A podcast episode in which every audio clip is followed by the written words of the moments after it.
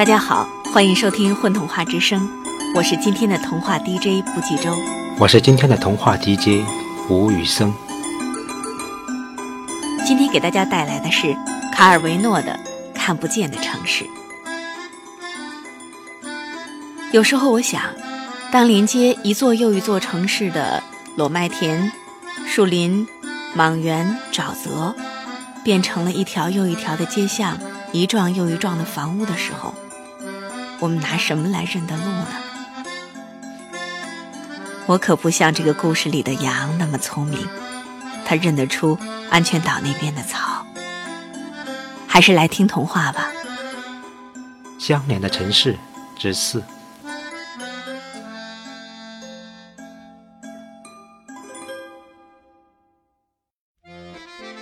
你责备我说，我的故事一开始就带你走进城中心，而没有说明隔开两个城市的空间。也许是汪洋大海、裸麦田、落叶松林，或者沼泽。我会用一个故事来回答你。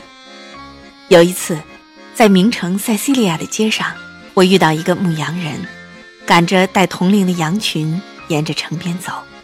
愿您福星高照。您能不能告诉我？此刻，我们所在的城叫什么名字？愿你万事如意。我回答。你怎么认不出这著名的塞西利亚城呢？请不要见怪，我是个流浪的牧人。我的羊和我有时必须穿过城市，可是我们分不清楚。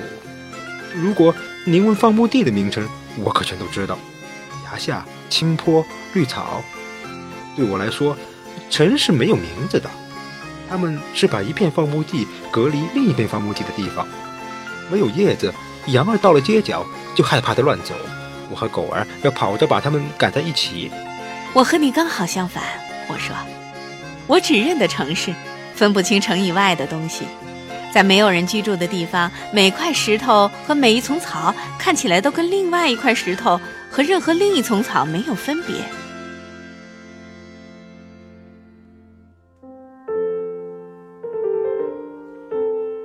然后，过了许多年，我认识了更多的城市，走过更多的大路。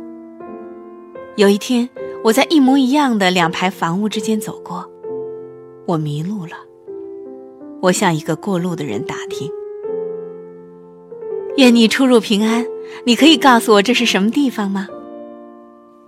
塞西利亚，他回答：“我们，我的羊和我。”已经在这些街道上走了许多年，可还没有找到出路。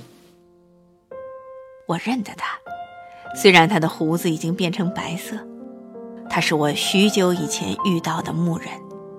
几头长着疥疮的羊跟着他走，他们甚至没有臭味，瘦的几乎只有皮包骨。